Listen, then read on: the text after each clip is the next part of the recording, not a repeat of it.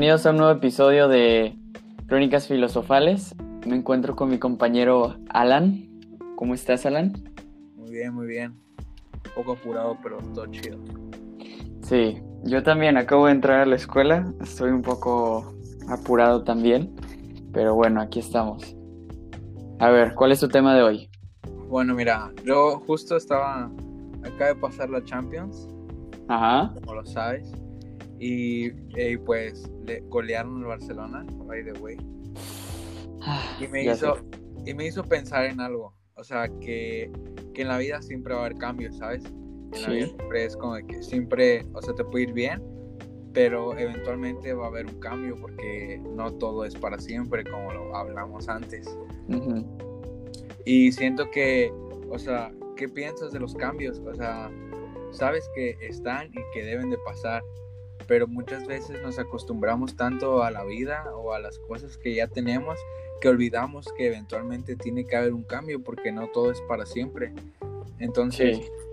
así, eso fue lo que me hizo pensar, o sea, el Barcelona. El Barcelona, para los que no siguen tanto el fútbol, es un gran equipo, un equipo con historia que tenía una muy buena plantilla y en su tiempo, en sus años, era de los mejores equipos y pues actualmente sigue con ese con esa misma plantilla que tenía o, o algunas bases de, de la plantilla y pues no le fue muy bien últimamente y no le ha ido muy bien ya que pues los golearon 8 a 2 y pues han tenido varias fallas no solo ahí y pues ahora resulta que tienen que, que tener un cambio de plantilla, rejuvenecerla y pues digo, a lo que voy es que ellos no siempre vivieron en los laureles donde ganaron un sextete, un triplete, sino que se dan cuenta que ahora llega el momento del cambio y pues puedes estar arriba y luego, o sea, ya se puede decir que ellos ya tocaron fondo y cómo representa para nuestra vida también el cómo puedes estar arriba y después tocar fondo terriblemente. Sí, bueno, yo, bueno, lo bueno de tocar fondo siento que es el que no te queda nada más que volver a subir. Entonces, en ese aspecto creo que está bien que hayan tocado fondo de una manera muy humillante, ni modo, a veces toca así. Y sobre el cambio, siento que es necesario para crecer, obviamente, aunque algunas cosas sí no creo que deban cambiar. O sea, me refiero a que en la vida hay cosas que cambian para mal y esas no están bien. Eh, para mal me refiero pues éticamente y porque tiene que ver con cómo nos sentimos los que estamos involucrados en la situación y así. Entonces en cuanto a cambios, de- yo creo que depende de, eso, del contexto, porque algo puede cambiar para mal, te puede perjudicar y perjudicar a los que amas, o al contrario, bien, ahí estoy totalmente a favor, que muchas cosas eh, pues cuando cambian a veces son malas o lo vemos mal, pero después nos damos cuenta que era necesario para poder explotar alguna otra, alguna otra, algún otro potencial que teníamos dentro de nosotros y que ese cambio lo único que hizo fue eh, eh, pues soltarlo, liberarlo. Entonces, sí hay cosas que, que que creo que están bien que cambien, pero no todas. Porque imagínate que pues yo soy buen niño, o eso, eso me considero. eh, pero de repente empiezo a asaltar gente y no sé, matarlas. En un callejón en donde no es mi culpa que yo asalte. Digo, no es, no es la culpa del otro que yo asalte. Es mi, que es mi culpa. Pero Sí, o sea, a, a esos cambios son los que- a los que me refiero, ¿entiendes? Al, que no siento que no todo sea, no creo que todo cambio sea bueno, pero muchos sí y pues te favorecen para crecer más que nada. Y, y yo creo que siempre hay que estar abierto a la, a la posibilidad del cambio. Digo, o sea, nadie lo sabe, o no todos, pero pues yo me rompí un dedo, entonces después de estar como que con una normalidad de, de decir, no, pues yo hago deporte, este, juego fútbol casi todo el día, en la escuela, afuera, este. Lle- llegó un día tranquilo jugando las retas y me rompen un dedo. Y fue fue algo muy fue un cambio muy drástico porque para ese entonces yo yo jugaba y entrenaba todos los días o sea lunes, miércoles y viernes entrenaba voleibol en el auditorio eh, y luego martes y jueves me iba y entrenaba a veces con la, con la escuela y luego este, me iba y, y entrenaba los fines de semana a la playa. O sea, era una semana activa y yo era una persona muy activa. Y luego viene, viene este accidente, viene este, este, esta causa para el cambio en la cual yo me rompo un dedo y, y se viene una, pues se detuvo mi vida literalmente un año que no pude hacer prácticamente nada. O sea, fue un año en el cual estuve esperando a que me operaran, un año en el que en el que estuve a la expectativa de saber cuándo iba a poder recuperarme porque en sí cuando yo me detengo o cuando yo sé que tengo roto el dedo y que tienen que operarme a huevo, o sea, digo, madres, ¿cuándo voy a regresar? Porque ya yo ya estaba acostumbrado a mi vida un poco agitada, a estar en la escuela, en el no era el mejor, pero me gustaba andar ahí o sí, sí. Entonces, el simple hecho de decir, verga, no voy a ir a entrenar o, ya tengo que estar aquí en mi casa tirado porque de plano no puedo hacer nada, o sea, no podía ni correr porque pues usualmente corres en puntas. Sí. Y pues, y pues yo no podía apoyarme en la punta para nada porque pues era un dedo del pie, entonces pues sí fue algo drástico, quizá no era un cambio que yo quería porque venían cosas buenas, al menos yo así lo pensaba para mí y que tenía planeadas, pero pues tienes que estar abierto al cambio, o sea, yo no tenía planeado romperme el dedo y, y, detener mi vida un año y perder condición y creo que nunca he tenido mejor condición desde esa vez, al menos así lo considero, estaba hecho un palito cuando entrenaba, todo marrano, pero... Pero bueno, o sea, tenemos, bueno, a lo que voy es que, bueno, yo tuve que abrirme al, a la posibilidad del cambio y cuando se presentó fue de que pues ni pedo, o sea, ya estoy aquí, tengo que aguantar un año. ¿Qué puede? Y lo peor fue que me dijeron, no, güey, tú para noviembre ya estás como si nada, dije, a huevo. y entonces, pues ya, no sabes lo glorioso que fue que me quitaran el clavo del dedo, fue así como, ah. no mames, no acordaba que tenía un dedo tan chido. Y entonces... Qué bonito. Y me dijeron, no, pues nada más aguantas este, unos, unos días y este, unas semanas y como si nada puedes entrenar de nuevo. Dije, pues sobres. Y me aguanté, fueron como dos meses que me dijeron para noviembre. O sea, me dijeron un mes, pero mi jefa dijo, no, aguantes otro mes más. Y dije, ok, se supone que era para octubre y para noviembre quise regresar a las canchas y no podía porque de plano el dedo no me dejaba. Entonces, o sea, seguía teniendo molestias. Entonces ahí sí se cumplió un año de que estuve así, no, nada, literalmente no podía hacer nada. Y bueno, solo podía hacer gimnasio y ahí fue cuando, cuando opté por meterme al gimnasio para hacer algo de perdido, porque, o sea, sí soy una persona floja, pero, pero no, ya cuando estoy haciendo ejercicio me considero alguien activo, cuando tengo algo que hacer me considero activo. Entonces ya quería hacer algo, quería sentirme útil. Bueno, de hecho te platicaba, ¿no? Que incluso tú habías metido al gym o algo así. Ah, sí, sí, sí. Y que me decías que la rutina no era algo para ti. Realmente para mí tampoco o sea, la rutina a veces me fastidia así de que tengo que hacer lo mismo cada tercer día para, para pecho y bíceps o para espalda y bíceps. Pero, o sea, era lo único que tenía a mi alcance en ese momento, no podía hacer nada más.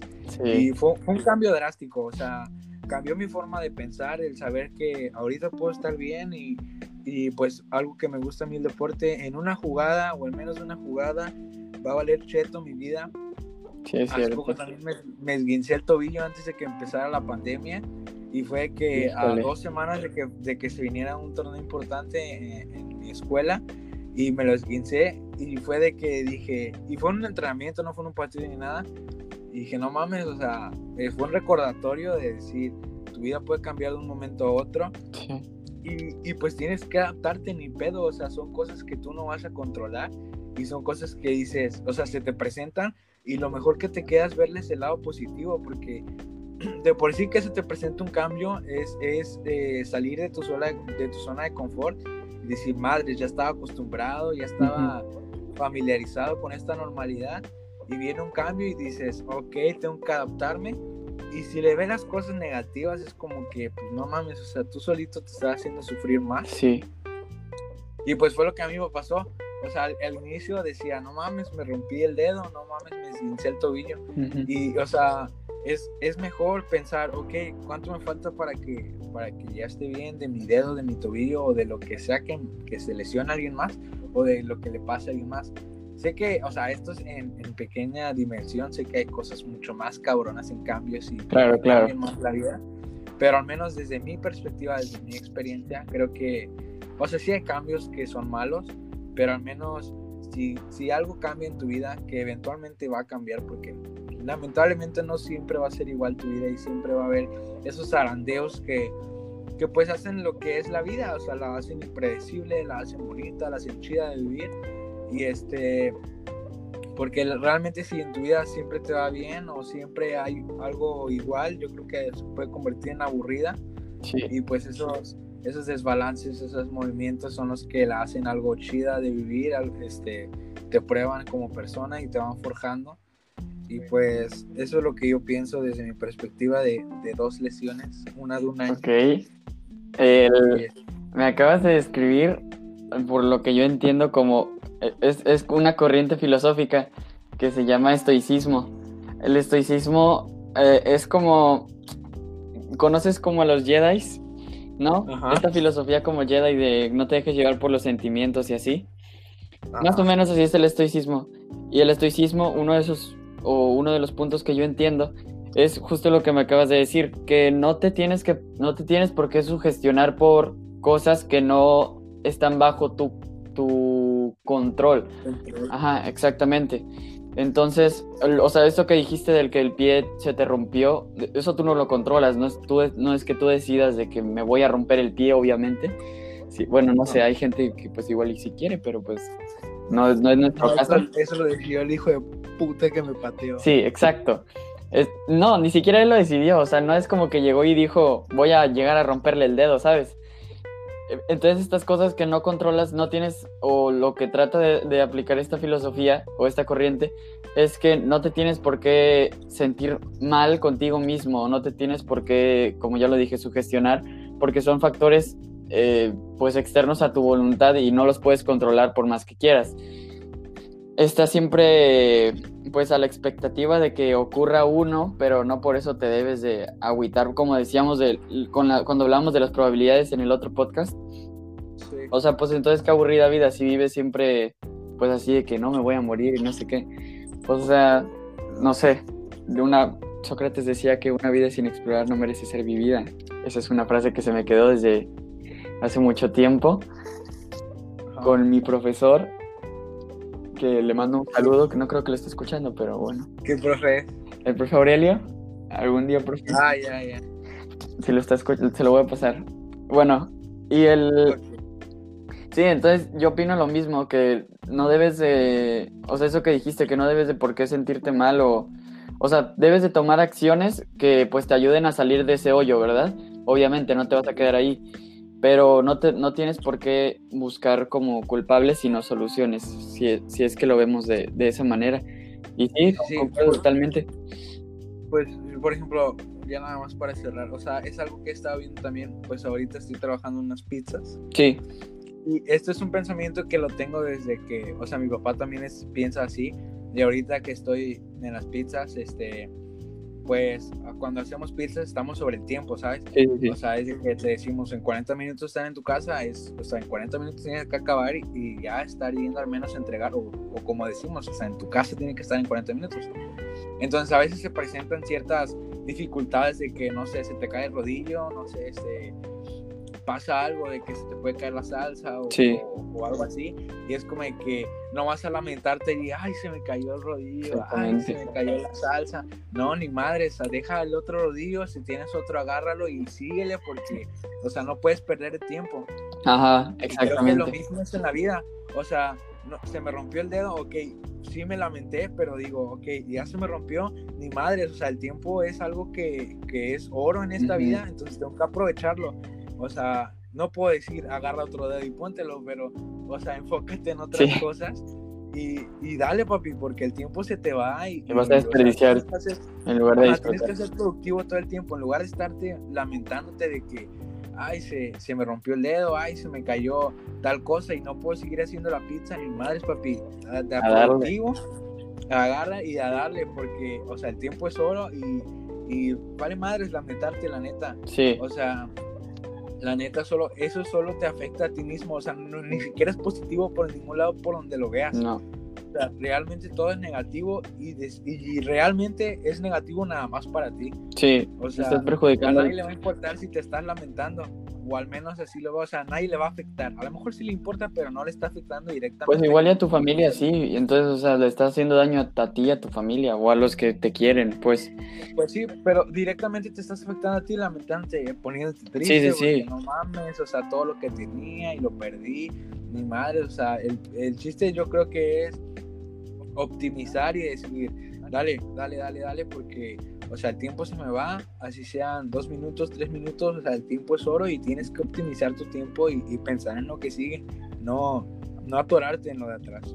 Y también aprender de esos errores, ¿no? Pues, por ejemplo, te rompiste el dedo en esa entrada y pues ya vas a tener más cuidado la próxima que quieras entrar así, ¿no? O que veas que te van a entrar, mejor quitas el pie. No, pues es que cuando me lo rompieron lo quité. Mandé. Bueno, o ya no sé, no sé, o sea, aprender. A eso me refiero. Lo quité mi pie para que él no se pegara, güey. Saludos Así me pagó. al... Así me pagó. Ah, ya entendí. O sea, te sacrificaste y terminaste perdiendo aún así. Sí, porque pues el vato, acuérdate, era primer grado. Sí. Entonces dije, no mames, se va a pegar bien culero. No, pues voy a, voy a sacar mi pie. Porque pues pobrecito, o sea, o sea, Sí, se va a estaba doler. más chico. Sí, Y está se bien veía todo, menso, todo pendejo. Entonces dije, no, pues voy a sacar mi pie. Porque pobrecito. Y madres que me rompe el dedo. No mames. Pero gran anécdota. Pues sí, no. Pues sí, güey. ¿De qué, güey? O No sea, me voy a lamentar. Tengo que darle, papi. ya lo pasado, pasado. Es sin miedo al éxito. Sin miedo al éxito. Bueno, gran, gran tema, gran tema. Cuéntanos tus temas. Cuéntanos tu tema. Yo quiero cambiar radicalmente el tema. Quiero hablar sobre Hawái. De mis amores. Uy, Hawái de vacaciones. Esa mera. Hawái de vacaciones. Quiero hablar sobre el reggaetón en general. A ver. Bueno, yo no sabía nada de Hawái. La primera vez que escuché de ella fue hace como dos días. Cuando estaba en la. Champions que Neymar llegó eh, con esa canción en una bocina o algo así, ¿no? Pues, eso dicen, no sé si sea cierto. Bueno, yo vi una publicación, no sé, yo esa publicación, en esa publicación me basé. Después eh, dije, ah, bueno, pues Hawái a hacer una rola pues chida, no sé, como inspiradora. Porque llegó pues a la Champions con ella, pero pues no. Después vi que tú publicaste algo que decía Hawái es la nueva Tusa y yo dije, a ver, porque la Tusa, la Tusa tiene bastantes elementos interesantes que siento que la gente como que eh, demerita. Eh, Ajá. lo vi en un, o sea, no sé, a veces siento que, bueno, en la, en la lírica, en, en la instrumental y eso pues más o menos, pero líricamente tiene, pues sí, o sea, está interesante la letra. Entonces dije, no, pues a ver, a ver, Hawái, me puse a escucharla y pues escuchándola me puse a pensar en, en el reggaetón en general. ¿Por qué crees que nos, a esta generación en específico le llame tanto la atención el tum, patum, patum, patum? O sea, ¿por qué habiendo cosas más chidas para bailar o, o canciones mejor hechas, no, producción, no de producción, sino como eh, sentimentales que te hacen sentir más? ¿Por qué elegimos el reggaetón? O sea, no tengo nada contra el reggaetón. Antes, no sé, antes sí lo criticaba, pero aprendí a como a agarrarle el gusto y a respetar. No porque a mí no me guste otra cosa no significa que a los que tengan que convencer a los demás. Pero sí, o sea, porque, ¿de dónde nace y por qué? Porque es, es, es como todo un movimiento, siento, porque no solo es la música, sino, o sea, no vas a poner reggaetón en, no sé, o, no- o no siento que el reggaetón quede en todas las, en todas las situaciones. O sea, en, en la, en la playa, ok, reggaetón, en, en alguna fiesta, ok, pero pues no, no sé. O sea, no siento que sea algo que se pueda escuchar todo el tiempo, porque ya sería molesto. Pero eh, a eso me refiero con que creo que es como todo movimiento que en la fiesta pues ponen reggaetón y todos se ponen a bailar, aunque no sepas bailar, el tumpa tum te hace un paro porque te mueves al tumpa tum. Entonces, ¿por qué crees que nos sentimos o por qué crees que nos gusta tanto el, la sencillez del reggaetón? Porque he, vi- he visto bastantes videos donde pues hacen cómo es una producción del reggaetón y en, en realidad no es tan compleja, o sea, yo la entendí y no sé nada de teoría musical. Entonces, ¿qué opinas sobre el reggaetón? O sea, siento que es buen género de música, pero no siento que debería... Siento que hay cosas que valen más la pena que esté... que tengan el éxito que tuvo el reggaetón. Pues es que yo siento que es algo como que pega en, en, la- en tu, no sé cómo decirlo, en tu generación. Porque, o sea, es, es hasta cierto punto, es como cierto tipo como de música prohibida o algo así. O como, como de asustarse por, por las cosas que dicen y, y cosas así. Sí, Y, o sea, en su tiempo también le tocó a los grandes, ¿sabes? Porque, pues, los, los, los señores grandes satanizaban a The Rolling Stones, a The Beatles y cosas así, a The Queen. Y ahorita, no mames, o sea, son una eminencia, o nosotros lo vemos así. sí, Entonces, y, es, y se convirtió en música clásica. Entonces, va a llegar el punto donde nosotros digamos, ah, no mames, el reggaetón, este. O al menos a mí me gusta más el reggaetón viejito. sí. Bueno, sí, Pero, o sea, es que sigue siendo, sigue siendo una música sencilla que, que no tienes que entender la letra para disfrutarla. Ah, ¿Sabes? quizás es eso, que no tenemos que pensar qué quiere decir. Pues sí, entonces, o sea, es que eso- por eso es más, o sea, como es sencilla, le, le- nos gusta tanto, o como, o- yo siento que la, la musicalidad de la, o la, la melodía es como la que te atrapa, no tanto la letra, porque no le pones atención a la letra. O sea, si, si cada uno se, se fija en la letra de las canciones de reggaetón, va a decir, no mames, que estoy escuchando. sí, Pero yo siento que la música, la, la melodía que le ponen es como la que dice, no mames, sí, tu novio no te mama el culo. o sea, yo siento que esa es la que, la que te da, la que te da las ganas de escucharlo y de bailarlo, porque siento que la música. Y, y no- bueno, yo una vez estaba viendo este, Frank Scamilla, la mesa reñoña, sí, y estaban hablando del éxito de Tusa. ajá, Entonces, to- estaba diciendo él que si todos, que, este, si las canciones que empiezan fuera de tiempo son las que pegan, así dijo él, o son las que, o son las que más se, te llaman la atención. sí, O sea, un ejemplo, yo no me acuerdo bien cómo lo dijo, pero un ejemplo, si toda la canción correctamente debe entrar en el segundo tiempo de la melodía, o sea, un ejemplo, todas tienen que entrar en el segundo tiempo. sí, Y si y todas las canciones que inician en el tercero pegan, o sea, esa era su su, su forma de verlo, porque decía que era más atractiva melódicamente desde un inicio. mm, Entonces dijo que eso era lo que hacía el reggaetón, que empezaba fuera de tiempo y eso era lo que lo hacía tan atractivo. No soy un experto de la música para los que sí lo sean y puedan corregirnos, pero eso yo fue lo que escuché. Cualquier pedo, mándenle mensaje a Frank Camilla, yo lo escuché de él. Ok, sí, ya. Creo que es- tiene que ver con eso mismo, con que proponía algo diferente, pero sencillo.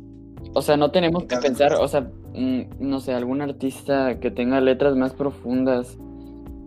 mm, no sé. O sea, es simple por ah, las comparaciones que han hecho de, no sé, Hombres G o de Gustavo Cerati con Bad Bunny y las letras que las letras que ponen.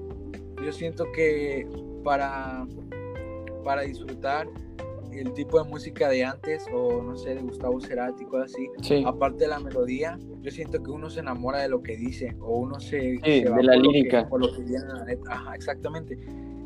Mira, no quiero meterme en pedos, pero yo siento que que ese tipo de música es para la gente que piensa más, ¿sabes? ya. O, o no, no necesariamente, sino, pues a veces no quieres pensar y prefieres el reggaetón, ¿no? O, Pues sí. bueno, depende, sí, de- tienes razón, depende de cada quien. No, no, no Sí significa- depende de cada quien, pero yo, yo al menos pienso que la gran mayoría, pues, le gusta música con la que no piensas, simplemente sientes el ritmo y mueves el cuerpecillo Sí, y dices, está muy buena esta rola. Y yo siento que esas son las personas que más les gusta el reggaetón, más personas que, que no les, que no piensan al momento de la letra, sino que solo sienten la música. Porque nuestros papás estaban muy acostumbrados a, a escuchar la letra, ¿sabes? sí, Entonces, por eso vienen y escuchan el reggaetón y dicen, eso está mal, Sí. porque están acostumbrados a no solo guiarse por la música, sino a escuchar la letra y, y se dan cuenta que dicen cada pendejada que Ya. no mames. Y pues nosotros no, no estamos, no somos de esa escuela, entonces escuchamos una rola chida y me gusta. O sea, al menos a mí el ritmo de Hawái me, me mama, eso está Sí, bien está chido. padre. Sí, sí, lo escuché. Pero la letra pero la letra no me identifica, no me siento identificado con la letra, simplemente el, el ritmo está muy chido. Sí. Sí, o sea, pero te digo, también creo que depende como del momento, porque pues no, o sea, si escuchas todo el tiempo reggaetón se va a volver aburrido. Y que siento- Yo soy muy versátil, la neta. Si Sí, te yo mando mi, mi, mi likes de Spotify, no más, te, te puedes poner a llorar y luego a, a bailar una buena y cumbia. luego reír. y luego a- y luego reírte y luego cantar con Joan Sebastián, no me pay. Tengo unas rolas. Poquito. Sí, yo también, yo también lo tengo muy variado. O sea, tengo, tengo reggaetón, tengo, tengo pop, tengo baladas, tengo, tengo, tengo todo igual.